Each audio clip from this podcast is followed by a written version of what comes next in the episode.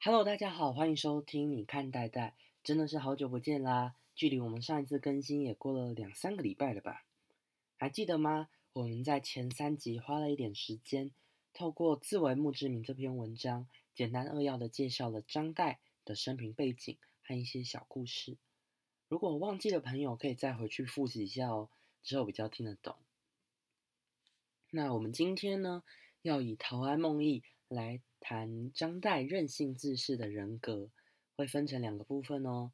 第一个是关于陶庵梦忆的相关介绍，第二个是要和大家分享能呼应这个主题的两则小故事：闰中秋跟及时雨。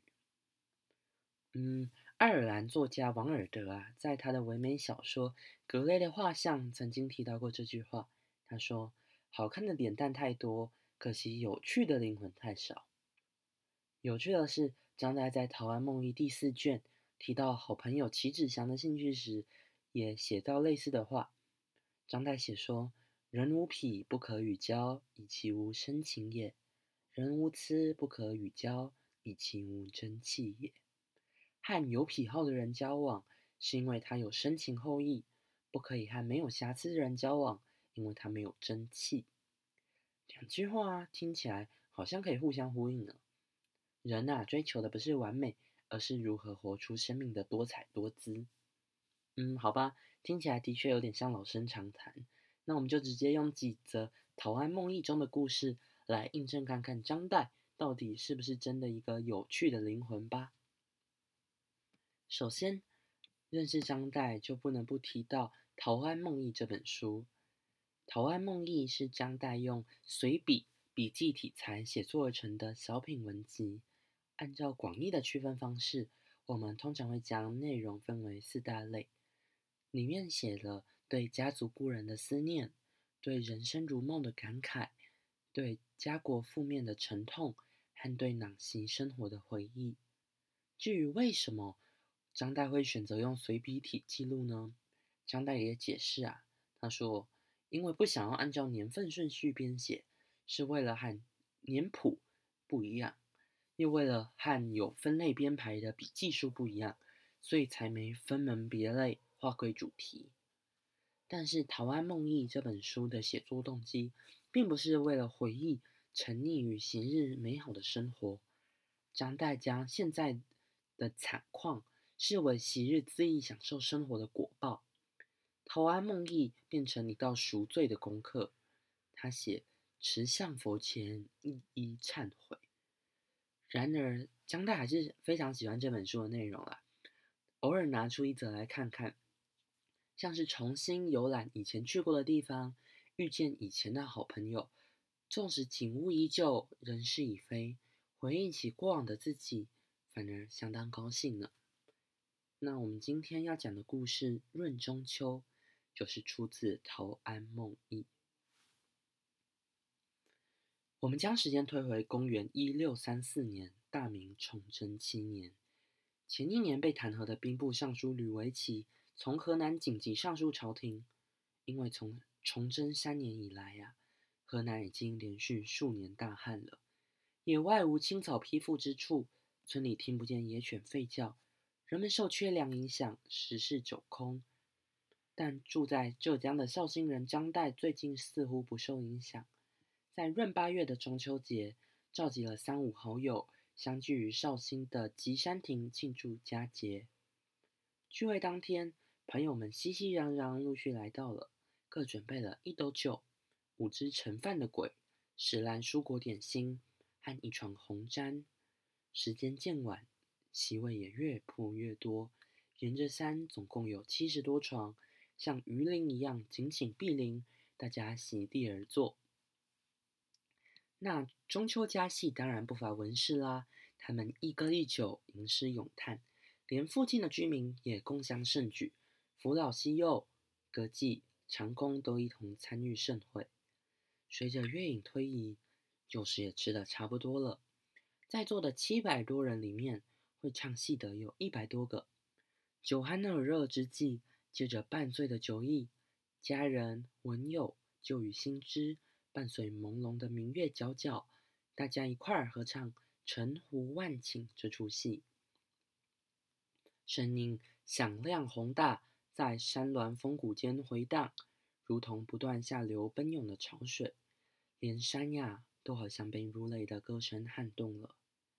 如果唱到喉咙渴，就拼命的大喝特喝美酒，喝去的酒无可计量，大概和山中的泉水一样多吧。夜深了，还继续未完的娱乐助兴，免不了再度饥肠辘辘。于是大伙和附近借珠寺的僧人借锅子煮大锅饭一起吃，叫长工用木桶子来来回回的淡饭络绎不绝。不久。张岱的两名小童借竹跟楚烟受命到山亭演戏助兴，吸引了更多人聚集过来。粗略的数，大概有上千人吧。他们一连演了十几出戏，表演的惟妙惟肖，情理俱佳。众人屏气凝神的观看，生怕错过了精彩的片段。四周万籁俱寂。只听得到月光下悠扬的唱戏声和人群间的细响，就这样不间断的唱到四更，大家才依依不舍的鱼贯散去。这时，纤柔的月光如流水泻下，明亮的月色泼洒在众人的衣襟，如初遇般洁净。夜半，白云伴随山间的蓝气，从底下浮浮冉冉的升起。前山渐渐变得朦胧，遮去大半。香炉、峨鼻、天柱这些山峰，顶端只露出一点点，像极了女子发髻的尖端。这一切让今晚的中秋夜，像是徜徉在米芾父子所画的山水画中，若有似无，何其缥缈。这是属于张岱的中秋节，没有柚子、烤肉和月饼。但伴随着美酒佳肴，亭台唱戏，明月中秋，咽下了满心欢愉。嗯，有些人可能会想说，为什么张岱会想用这种方式来庆祝中秋节呢？我们不妨把时间再往回推几年，那是另外一个在虎丘大肆庆祝的八月半。那夜，张岱同样满载而归。似乎从这场盛大的聚会获得日后庆祝中秋节的灵感，也或许这才是是晚明过中秋节正确的 SOP。来了来了，这一夜苏州人先来了，士大夫带着家人来了，青楼的名妓歌姬也来了，老鸨戏婆、浪子二少、少妇好女、奴仆骗子之类的人都陆陆续续聚集来虎丘了。虎丘被挤得水泄不通，所有人都铺席对坐，热闹至极。从深公台、千人石、鹅剑、剑池、生文定祠下，一直到试剑石、一二山门这些名胜景点，全部都坐满了人。远远看来，好像大雁栖止在平旷的沙地，或是晚霞铺在墙面上。随着天色渐渐昏暗，月亮东升。轰天动地的音乐吹奏声从四面八方传来，各式乐器都有，少说也有几十、几百处吧。他们一起在山间击鼓吹乐，演奏名曲《渔阳灿抓》，轰隆隆如雷响，大声的如天翻地覆。就算在人群中大声呼叫，竟然也都听不见彼此的声音。很快的到了初更，这时夕阳余晖散尽。中秋微凉袭人，打击乐器的声音渐渐平息歇止，丝竹乐开始演奏，声音静静地流泻而出，热闹的歌唱声夹杂其中，大多是念奴娇曲、陈胡万顷这类的有名合唱曲段。人们打的拍子、丝竹乐器的演奏声和歌声，全部都聚集在一起，杂沓纷纭，甚至难以辨认出各自的节奏。一同喧闹，但又乐在其中。再晚一些，连续玩了好几个小时的游人们逐渐散去，人群和座位变得松散，而官员们带着家眷，乘着小舟，换至水上嬉戏。这个时候，无论是在山坡地，或者在水上，每桌竞相摆出酒席，继续歌唱，众人献出一技之长表演助兴。这时候气氛更加宣扬热闹，南北乐器一起演奏，交相轮替，此起彼落。听众也没闲着呢，他们一边细细辨别唱词的内容，有的已经开始品评优劣了。二更时分，歌声、人声几乎平息，只存几缕洞箫幽微绵长的声音回荡在人群中，偶尔有几个人。伴着旋律，淅淅沥沥的哼唱。三更，月亮孤峭的高悬夜空，气氛去尽肃寒，万籁俱寂，如屏住呼吸，只有牛虻四处飞动的振翅蚊音依稀可闻。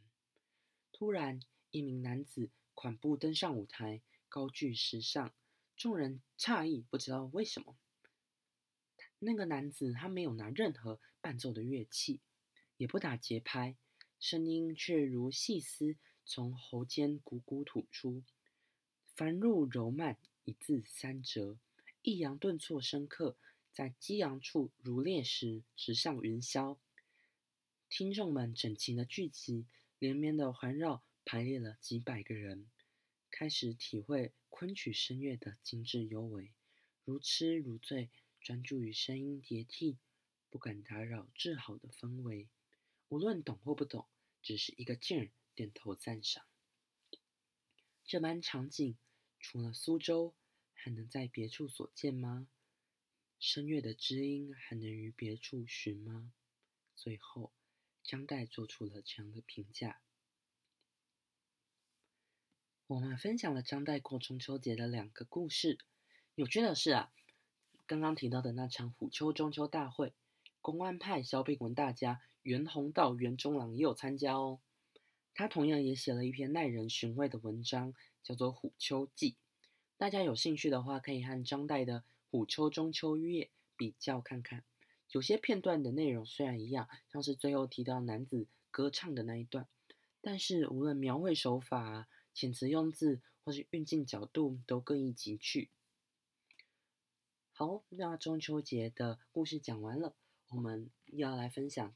第二个主题，这个主题的故事跟祈雨有关哦。祈祷下雨，祈雨。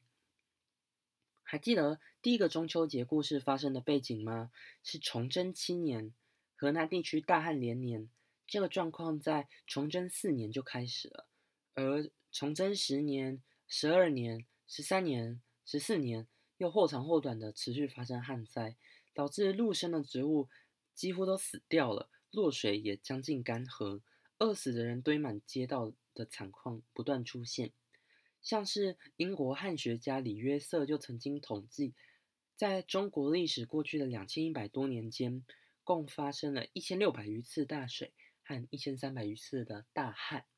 我们今天要讲的主题也跟旱灾有关，而且啊，祈雨这件事就像旱灾一样悠久。在讲故事之前，让我们先将时间推回三千七百年前。这时候是公元前一七六零年，第六任国王汉谟拉比正掌管巴比伦王国，而中国由推翻夏朝的新统治者汤领导。《淮南子》和《吕氏春秋》都曾经记载，成汤十八年至成汤二十四年，连续七年发生大旱灾。整整五年都没有收成。当时经过占卜，太史说：“嗯，应该要杀一个人来向神祈雨哦。”陈汤回答：“我正是为了救人才求雨，如果必须杀人才能祈神，那请允许由我自己承担，让我自己被牺牲吧。”于是汤斋戒沐浴，在桑林旷野中向神祷告。他自我反省，责备六件错误的事，并说。一人有罪，不要殃及百姓；如果百姓有罪，也由我一人承担就好。不要因为一个人触犯了上天，就使鬼神做出伤害百姓的的事来。但是好巧不巧，陈汤的话还没说说完，四处的云就全部聚集过来，千里外的雨都降落在汤的国土上。淮南子针对这个故事，最后这样评价：报直孝成，感动天地，声誉方外。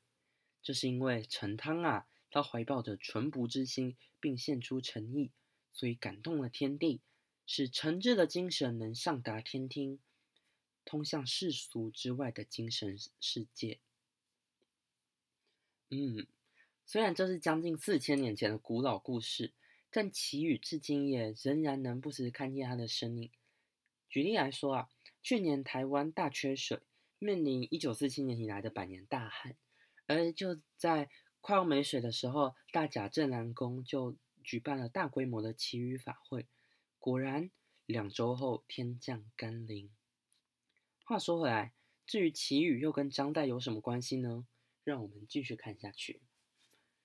公元一六三四年，大明崇祯五年岁次壬申，今年小说家林萌初刊行二刻拍案惊奇，而印度蒙兀尔王朝第五代皇帝沙加罕为了纪念已故的皇后，宣布兴建泰姬玛哈陵。至于张岱的故乡绍兴，农历七月，自从父亲张耀方从鲁王府去职回乡之后，绍兴这个地方啊。随即遭到旱灾严重蹂躏，几乎爆发饥荒了。可是又没有能干的官员出面解决问题，绍兴各个村庄的居民只好各出奇招，竞相祈雨，比赛谁的方法最灵验。又恰好因为四年前来了个海潮，让绍兴城淹大水，房舍都被冲垮，树还被连根拔起。但相反的是，不巧现在是面临的是大旱灾耶，又该怎么办呢？嗯。聪明的绍兴人想出一个办法，既然海潮是海神潮鬼带来的，不如就假扮成他们吧。绍兴城的居民假扮成海神潮鬼，在城里四处游行，想说：哎，这样总能带来类似之前的效果吧。于是他们装扮成海神，在城里到处吐口水，希望可以带来像以前淹大水的结果。毫无疑问。这种没有科学根据的手法以失败收场。可是已经尝试了很多方法都没有预期的成效，又该怎么办？雨还是下不来啊！最后张岱跟从村民们的决定，决定以水治旱。说的简单，水要从哪里来呢？大家集思广益，很快的，聪明的绍兴人又想出了另外一个妙招。《水浒传》的书名里面不是就有个“水”字吗？或许可以派得上用场哦。众人相信书名是个吉兆，用对方法就可以成功降雨。别觉得听起来很荒唐，《水浒传》在晚明很受欢迎。一方面是因为里面的角色无惧官威，敢于反抗强权，对于雷厉风行的魏忠贤，本性多有些投射的作用。像是张岱啊，他也相当推崇《水浒传》，除了在《琅环文集》这本书里面。花了很多篇幅论赞品评《水浒传》中的人物，也珍藏知己陈洪寿所绘制的许多幅好汉图卷。话说回来，《水浒传》怎么样可以帮得上忙？大家想了又想，嗯，上次不灵验，会不会是因为假扮的不像啊？因为没有人长得像海神潮鬼，所以雨才下不来，水才来不了。那如果这次假扮成《水浒传》里面的人物？假扮的逼真一点，是不是就能成功祈雨了？于是张岱要求用施耐庵的书《李龙眠》的画为样本，鼓励同乡尽心打扮《水浒传》里面人物相貌的原型，还让友人和同仆分成好几个小队，分别到绍兴啊和附近的山区，要找找看有没有长得像《水浒传》人里面人物的人，像是黑矮汉啊、胖大和尚。壮妇人、青脸的、歪头的、红胡子的、没染的。可是如果附近找不到，就继续向外寻。这时，张岱的叔叔张炳芳也没有闲着，刚从杭州运来上好的法锦绸缎，用来装饰表演用的六座台阁，其中六座祭祀雷神，一座祭祀观音大士，一座祭祀龙王。最后。张岱在各地山村找到了三十六个人，相貌神态都跟《水浒传》的人物有七八分相似。他们大摇大摆的在城内四处游行祈雨，居民竞相观看这一个这个奇景，就像当年看杀卫界一样。可是啊，张岱的叔公不解，不知道为什么张岱要这样做。现在义军四起，又有流寇倭寇侵扰不止，人心不安。可是张岱又找了《水浒传》的人物奇遇，《水浒传》里面他们不都是土匪吗？到底是什么意思？聪明的张岱马上回复自己的用意，用六个大牌子，在两张写上“奉旨招安”，一张写上“风调雨顺”，一张“道喜民安”，最后更在最前面大大写上“及时雨”，回复叔公的问题。原来呀，梁山这帮好汉。最后都受朝廷招安了，成为大宋的忠义之士，而为首者就是有及时雨称号的宋江。那找了这些长得像水浒人物的人祈雨，一方面是祈求各地乱匪平息，就像是当时一零八好汉被招安一样；一方面是借由宋江的名号呼风唤雨，要在绍兴下一场及时雨啊！众人听到张岱的幽默回复，纷纷赞赏，连叔公啊也偷偷笑了。可是，究竟张岱这次的水浒奇雨大会有没有真如其人下一场及时雨呢？而张岱又是否有一同参与装扮成水浒人物？这些细节就无从知晓了，留下悬念让大家细细品味。还记得节目开始谈到的黑格尔和有趣的灵魂吗？